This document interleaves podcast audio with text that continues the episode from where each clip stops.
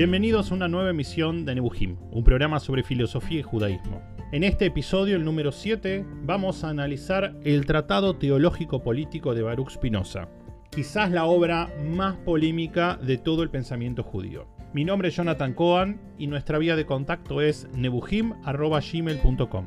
Podés escribir con comentarios, sugerencias o para contarnos qué temáticas te gustaría que abordemos en próximas emisiones. Vamos entonces a dedicar este programa al Tratado Teológico Político de Baruch Spinoza.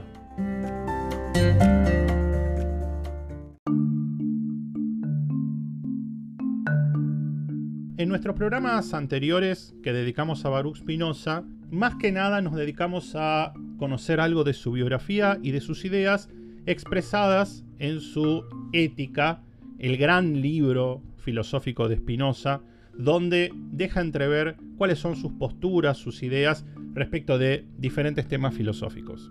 Pero si nosotros queremos centrarnos más específicamente en cuáles son sus visiones en sí respecto de algunos conceptos que tienen que ver con el judaísmo, como por ejemplo el origen de la Biblia, Dios, el pueblo judío, tenemos que ir a su tratado teológico político.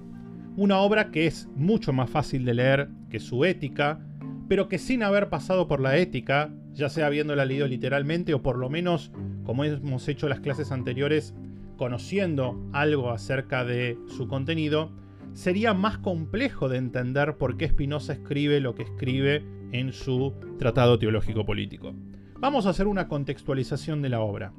En el año 1663, luego de recibir su jerem, su excomulgación, su expulsión de la comunidad, Spinoza se traslada a Forburg, cerca de La Haya, y ahí se hace amigo de Johann de Witt, o Jan de Witt, uno de los políticos más importantes de la época, un liberal, defensor del libre pensamiento, que de alguna forma apadrina a Spinoza, lo protege, lo tutela y va a entablar una amistad, una relación muy cercana. Pero en 1664 comienza una peste que va a azotar a Holanda, comienza la guerra con Inglaterra, la Segunda Guerra, y empieza a haber un descontento general con el gobierno de De Witt, sobre todo por parte de aquellos sectores más reaccionarios, más conservadores, que propugnaban un Estado un poco más conservador, un Estado quizás un poco más clásico.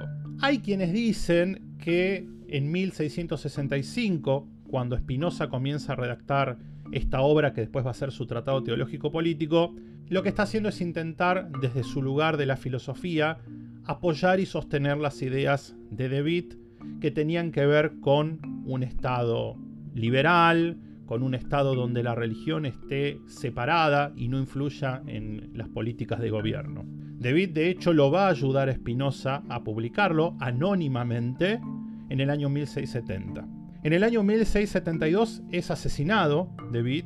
Spinoza no va a volver a publicar libros en su vida. Evidentemente toda esta situación lo alertó bastante sobre una ola de fanatismo religioso, de conservadurismo que va a imponerse en Holanda, pero sus amigos, sus amistades más cercanas sí tienen en su poder el Tratado Teológico Político y una vez que Spinoza muera como dijimos en el primer encuentro sobre Spinoza, una vez que moriste no podés morir dos veces, ahí no va a haber ningún riesgo de ningún atentado contra Spinoza y entonces sí se va a publicar este tratado teológico político.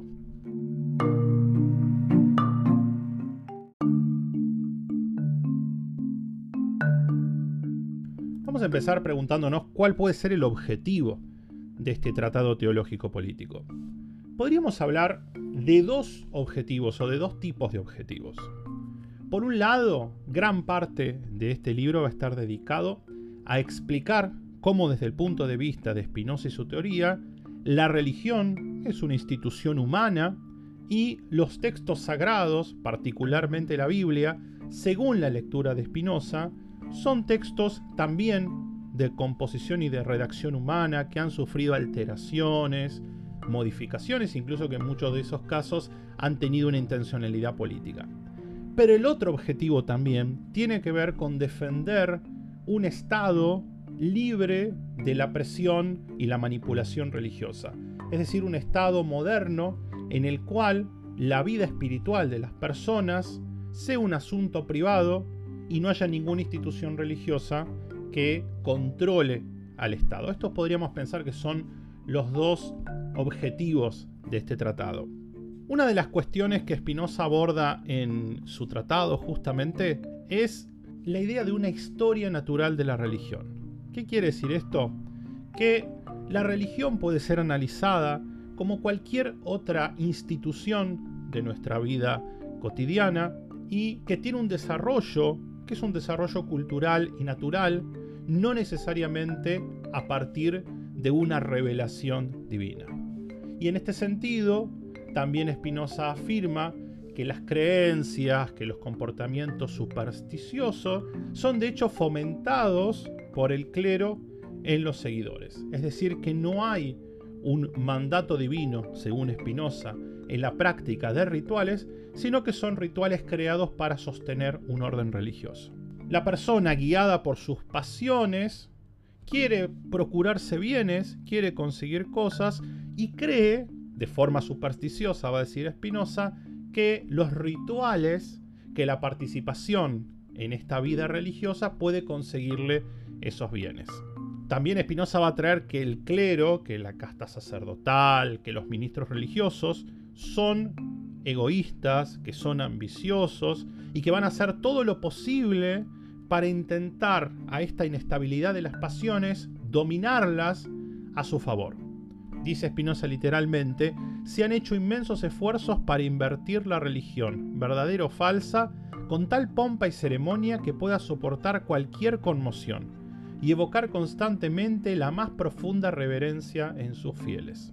Es decir, la religión manipula a las personas aprovechándose de sus creencias, de sus pasiones. Pero por otro lado, afirma Spinoza, que el problema se da cuando la religión cuenta con la complicidad, con la ayuda del Estado, de la autoridad civil, que amenaza con castigar las desviaciones de la ortodoxia religiosa, como una especie de sedición. ¿Cuál es el resultado? Una religión de Estado sin fundamentos racionales, dice Spinoza, que no es una verdadera adoración a Dios, sino que es básicamente un instrumento de poder. Es decir, el problema, dice Spinoza, no es en sí la espiritualidad, ni siquiera es en sí la religión.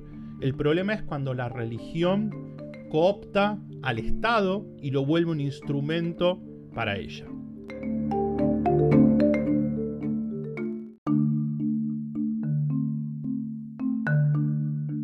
es el instrumento que tiene Spinoza para intentar demostrar que en efecto lo que llamamos religión no es una revelación, sino que es una creación humana para sostener un grupo de poder que sería la casta religiosa?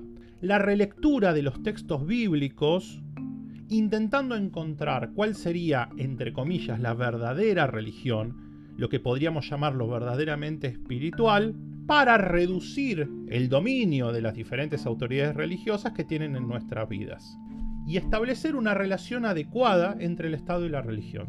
Si nosotros logramos, afirma Spinoza, tomar la Biblia, tomar la Torá, si queremos, y extraer cuáles serían los verdaderos mensajes religiosos, quitándole de encima todas aquellas ceremonias, todas aquellas prácticas que tienen más que ver con el control social que con la espiritualidad lograríamos una relación mucho más armónica entre Estado y religión. Porque para Spinoza, la Biblia tiene en sí un solo simple mensaje que él va a considerar el verdadero mensaje que tienen los textos, que es ama a tu prójimo como a ti mismo.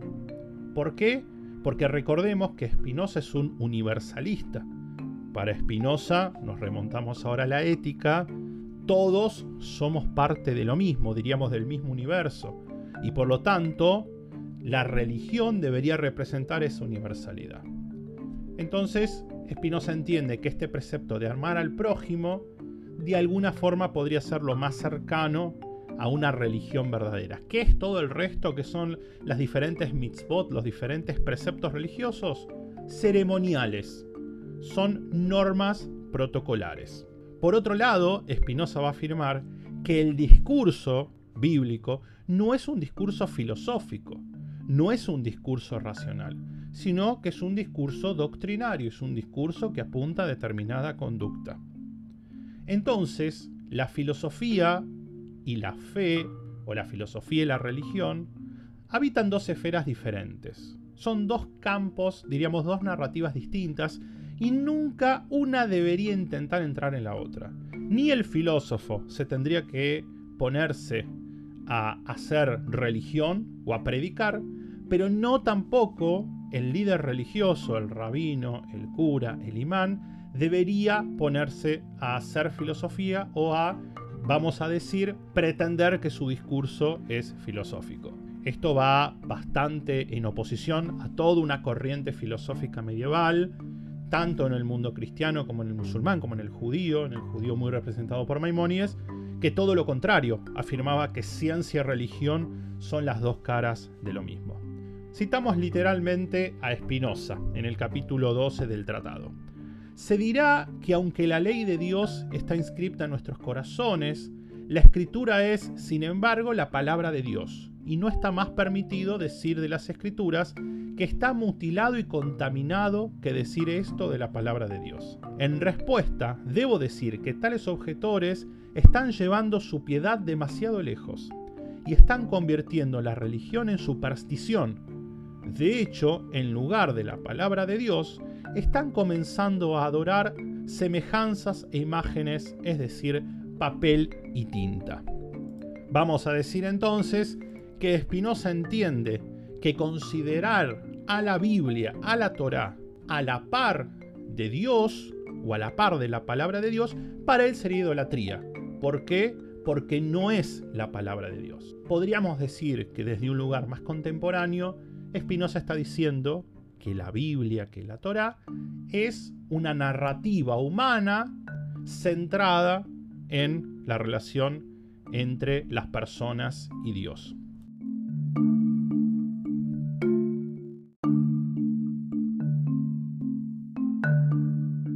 Y entonces, ¿cuál es la lectura que nos propone Spinoza? Está claro que él, al exégesis tradicional, la considera más un instrumento ideológico de control que una forma apropiada de entender el texto. Él va a sostener que a la Torá tenemos que interpretarla como cualquier otro libro de literatura, de una forma, diríamos, científica o académica. Y en este sentido, por ejemplo, va a afirmar que los profetas no tenían intelectos superiores. ¿Qué es lo que hace al profeta una persona tan singular? Dos cosas va a decir Spinoza. Primero que son personas muy piadosas, podríamos decir muy religiosas, y después que son muy imaginativos. El profeta tiene la capacidad de encontrar figuras literarias, visiones, que puedan expresar un mensaje de una forma creativa, pero no necesariamente racional o filosófica. Por otro lado, también va a afirmar, y esto es una cuestión muy compleja desde el punto de vista del judaísmo más dogmático, que el pueblo judío no es un pueblo elegido, como tradicionalmente el judaísmo rabínico afirmaba, sino que fue un pueblo elegido en el sentido que en algún momento tuvieron una muy buena organización social, una política bastante favorable, que podemos decir fue dada por Dios en el sentido que para el Dios también es la naturaleza historia si queremos. Pero en algún momento ese Estado judío que funcionaba empezó a debilitarse, fue conquistado por diversos pueblos, los judíos perdieron su soberanía y entonces ya no se puede hablar más de pueblo elegido. Fue pueblo elegido mientras tuvo un Estado sólido. Dice Spinoza en el capítulo 3, en la actualidad no hay nada que los judíos puedan arrogarse a sí mismos por encima de otras naciones. Hay quienes han tomado esta idea de que los judíos no son el pueblo elegido desde un lugar bastante crítico, bastante agresivo hacia los judíos. Hay quienes dicen, en verdad responde a una visión universal de Spinoza, en la cual ningún pueblo tiene un rol diferenciado con respecto al resto. Es coherente con lo que él va a plantear, sobre todo en su ética. Para Spinoza, lo que podríamos llamar la ley de Dios, la ley divina, entendiendo siempre que él entiende a Dios como el universo, no estaría atravesada o marcada por los rituales específicos de cada pueblo, sino justamente por imperativos universales. Hablamos el amor a Dios, el amor al prójimo, que incluso deberían surgir no por temor a castigos o por esperar recompensas. Es decir, la ley divina para Spinoza, la verdadera ley de Dios, exige amar al Dios y amar al prójimo. Todo el resto de los mandamientos, de los rituales, son ceremoniales que tienen que ver con el funcionamiento de lo que en su momento era el antiguo Estado judío, el Estado hebreo, y por eso Spinoza va a afirmar, y esto también va de forma diametralmente opuesta a la idea del judaísmo rabínico, que no tiene sentido más observarlos. Son residuos, digamos, prehistóricos de un momento en el cual existía, de hecho, un reino judío. Es decir, las 613 mitzvot, las 613 leyes bíblicas, los preceptos, para Spinoza no tienen nada que ver ni con la bendición ni con la virtud, sino que son leyes de gobiernos. Fueron instituidos por Moshe, por Moisés, para que las personas puedan cumplir con su deber como ciudadanos del reino y no entrar en prácticas que a lo mejor irían en contra de la paz social.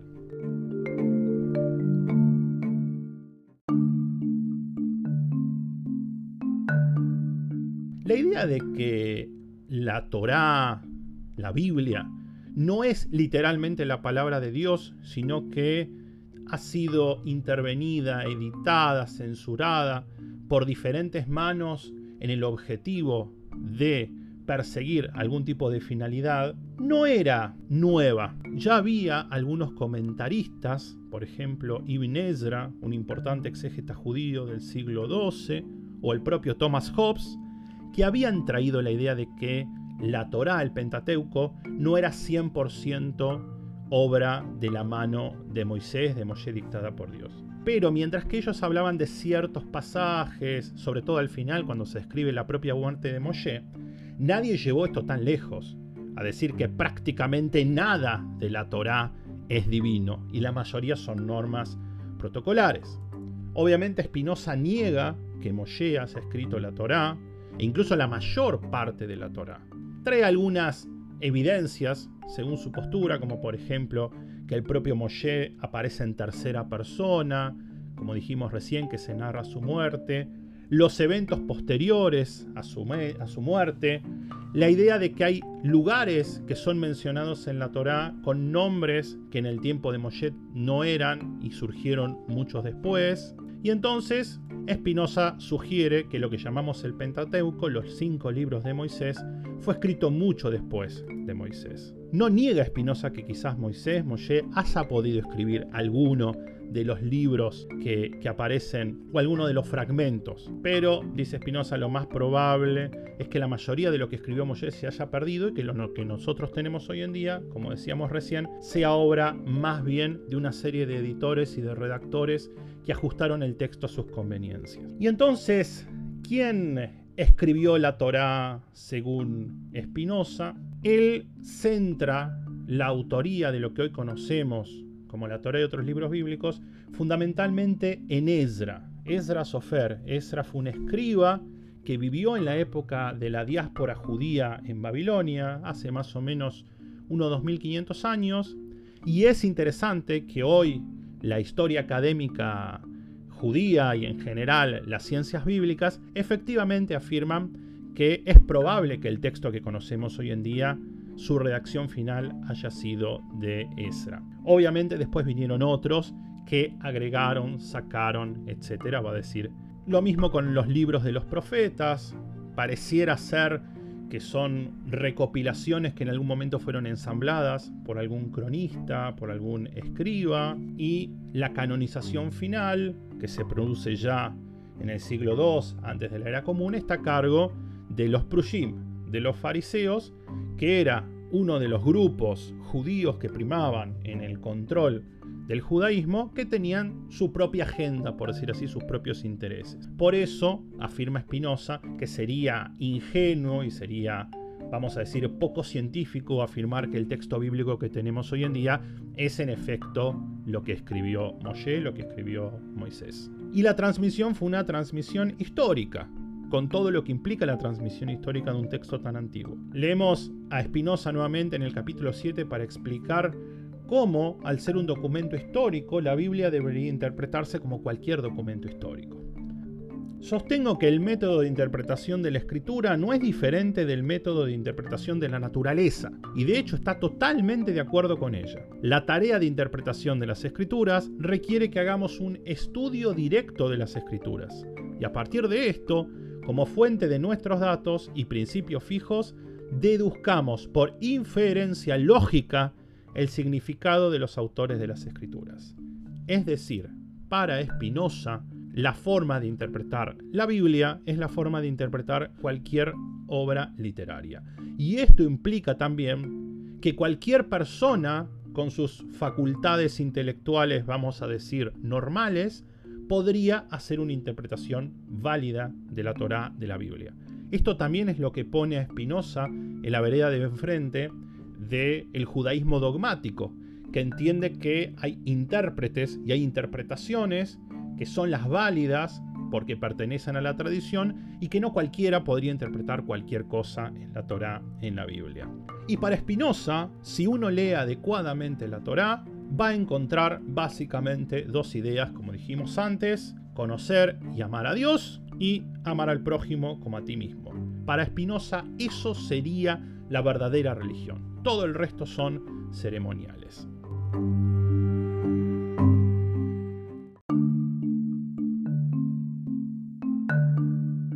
¿Qué opina Spinoza respecto de los milagros?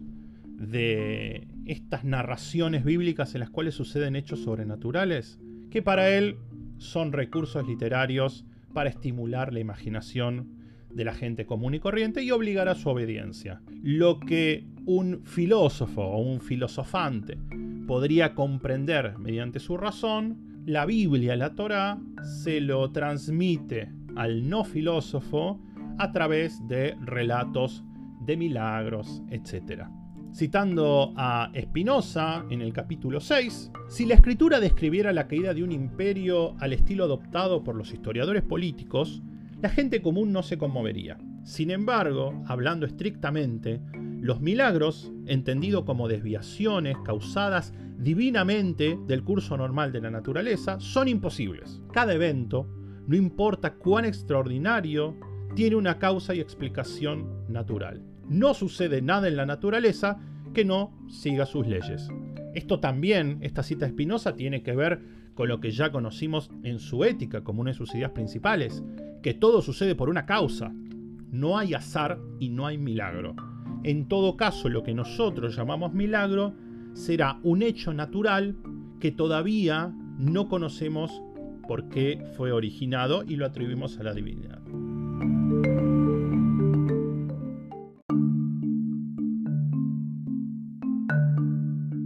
Es interesante que la mayoría de los historiadores sostiene que Spinoza conocía a Maimónides, a Rambam, conocía sobre todo el Morene Bujim, la guía de los perplejos. ¿Por qué? Porque por un lado encontramos ciertas afinidades o ciertas similitudes entre Maimónides y Spinoza. Podemos decir que los dos afirman que efectivamente la Torah tiene como objetivo el orden social, Maimónides, como un buen racionalista y más aún como un racionalista aristotélico, va a afirmar que ese es el gran objetivo de la Torah, en implantar buenas costumbres y en desarraigar malas costumbres. ¿Cuál sería la diferencia, quizás, o las dos diferencias? Por un lado, para Maimónides, la Torah es básicamente un libro de filosofía y tiene un mensaje que es muy filosófico, mientras que para Spinoza la Torah no es un libro de filosofía, sería casi lo opuesto a la filosofía. Y por otro lado, podríamos decir que esto es una cuestión más ideológica, mientras que en general Maimónides está de acuerdo con que el vulgo, la masa, necesita ser controlada, necesita que alguien le diga qué hacer, Spinoza entiende que cada persona tiene la capacidad natural de hacer sus propias lecturas, sus propias interpretaciones y no necesariamente que alguien de afuera venga a decirle qué es lo que tiene que hacer. Al respecto de esta idea de si la Torá podemos considerar la filosofía o no, en el capítulo 13 del tratado Spinoza dice, la doctrina bíblica no contiene especulación ni razonamiento filosófico, sino asuntos muy simples que pueden ser entendidos por la mente más lenta. Clarito.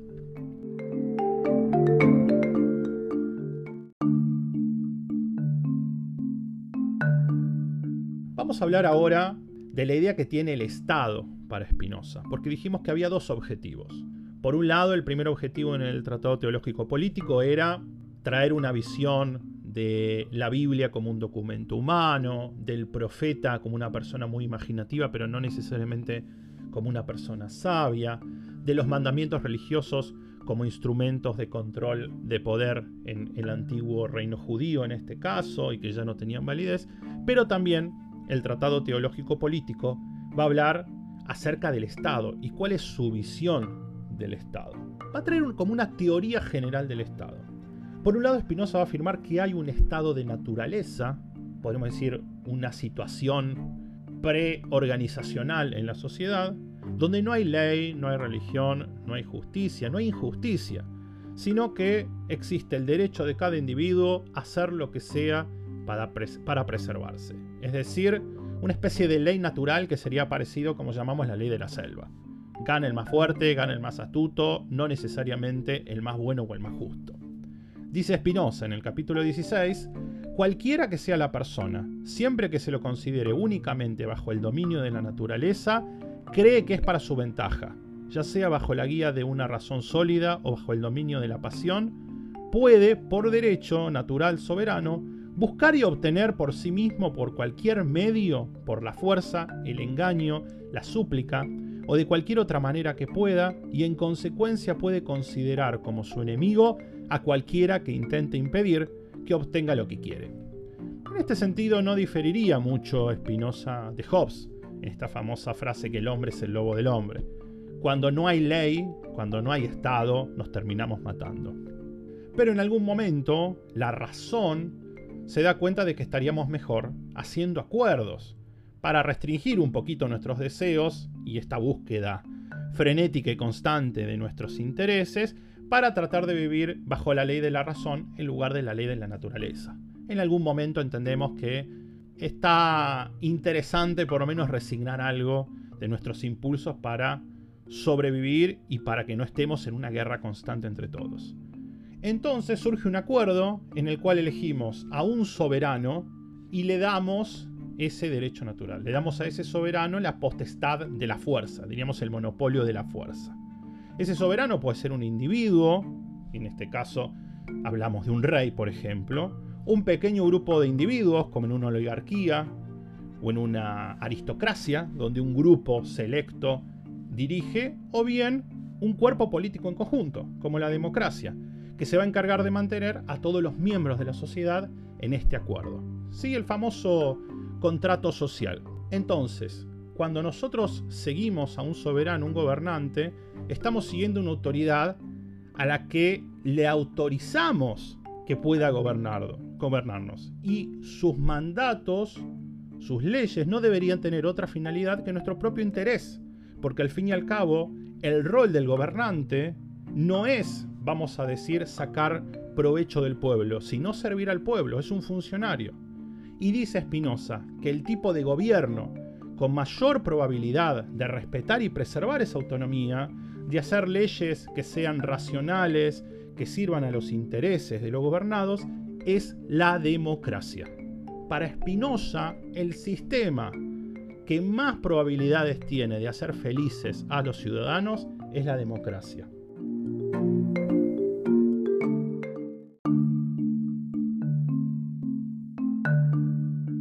Cuando intervienen fuerzas externas, va a decir Spinoza, como por ejemplo la religión, en el gobierno, empiezan a afectar el comportamiento de los ciudadanos. ¿Por qué? Porque cuestiones privadas, como deberían ser las ideas que cada uno tiene o a qué Dios le reza, se vuelven asuntos de Estado. Y ahí el Estado se vuelve presa de la religión. Por eso, para Spinoza, es el soberano, el rey, el gobierno, el que debe tener dominio completo en todos los asuntos públicos, seculares y espirituales. No tiene que haber una iglesia separada de la religión instituida y regulada. ¿Qué quiere decir instituida y regulada? No es que las personas del reino o del país están obligadas a hacer algo a nivel religioso, sino que ninguna religión puede oponerse, por ejemplo, a la constitución. Ninguna religión puede proponer prácticas que van en contra de las leyes del gobierno. Esto es interesante, en la tradición judía hay un concepto talmúdico que se llama Dina de Malhuta Dina, que se puede traducir como la ley del país o la ley del reino, es la ley que entiende justamente esto, que una práctica religiosa no debería ir en contra del estado en el cual uno está viviendo. El culto interno a Dios, vamos a llamar el culto privado, es un derecho inalienable. No puede ser legislado, ni siquiera por el soberano. No puede un rey ponerse a decir en qué tiene que creer cada uno de los ciudadanos. Tampoco se puede controlar quién dice cada cosa, quién escribe cada cosa. Recordemos el precio que pagó Espinosa por esto. Es decir, si bien el Estado tiene que procurar que la religión no vaya en contra del Estado, no obstante el Estado no puede ponerse a prohibir determinado culto o, determinada, eh, o determinado libro, por ejemplo, por cuestiones meramente ideológicas.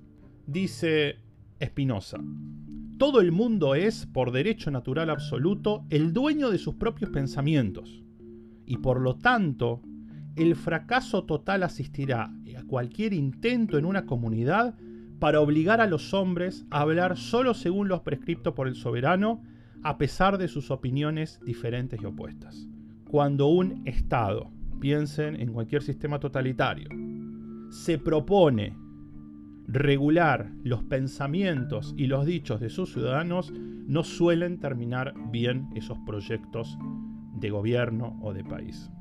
Obviamente hay un límite a la tolerancia, que son los discursos de intolerancia, pero en general Spinoza va a estar más a favor de la libertad de expresión que de el control de la expresión. Va a decir Spinoza, esta libertad es de primera importancia para fomentar las ciencias y las artes, ya que solo aquellos cuyo juicio es libre e imparcial pueden alcanzar el éxito en estos campos.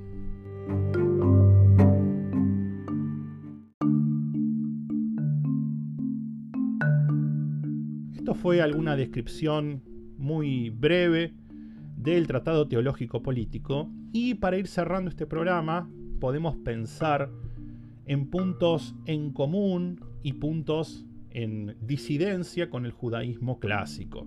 En general Spinoza está bastante en desacuerdo con el judaísmo dogmático, partiendo de la base, como vimos en los, próximos, en los eh, pasados encuentros, de que entiende que Dios es no trascendente, sino inmanente, que no tiene voluntad, que es la naturaleza, pasando por lo que vimos en eh, el programa de hoy respecto de la naturaleza divina o no, de la Torá, los profetas, los preceptos. Quizás lo que sí podríamos encontrar, vamos a decir, de judío en Espinosa, es por un lado que trae esta idea de que la finalidad última de la religión y la espiritualidad es el amor a Dios y el amor al prójimo.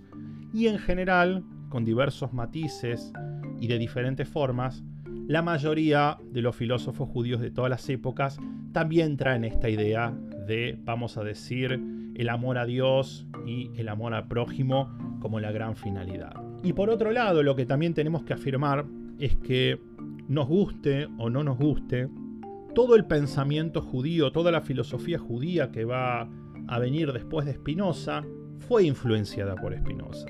Ya sea, vamos a decir, en continuidad o en disidencia, pero Spinoza marcó un hito, no solo en la filosofía general, sino también en el pensamiento judío.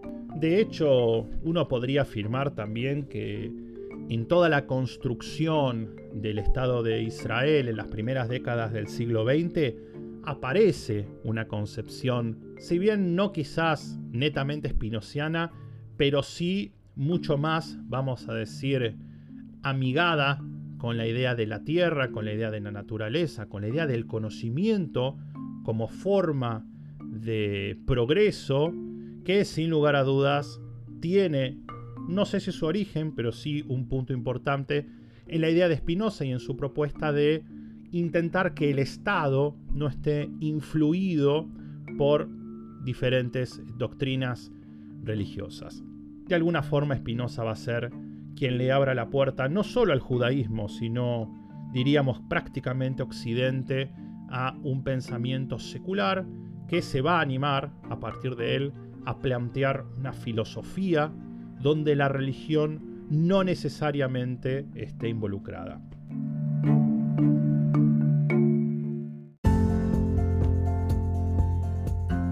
Concluimos así el episodio número 7 de Nebuchim. La próxima semana comenzamos a conocer la vida y el pensamiento de Manuel Levinas, uno de los filósofos judíos más importantes del siglo XX. Nuestra vía de contacto es nebuchim.gmail.com. Podés escribir con comentarios, sugerencias y también, por qué no, contándonos qué tema te gustaría que abordemos en próximos encuentros. Mi nombre es Jonathan Cohen y esto fue Nebuchim un programa de filosofía y judaísmo. Música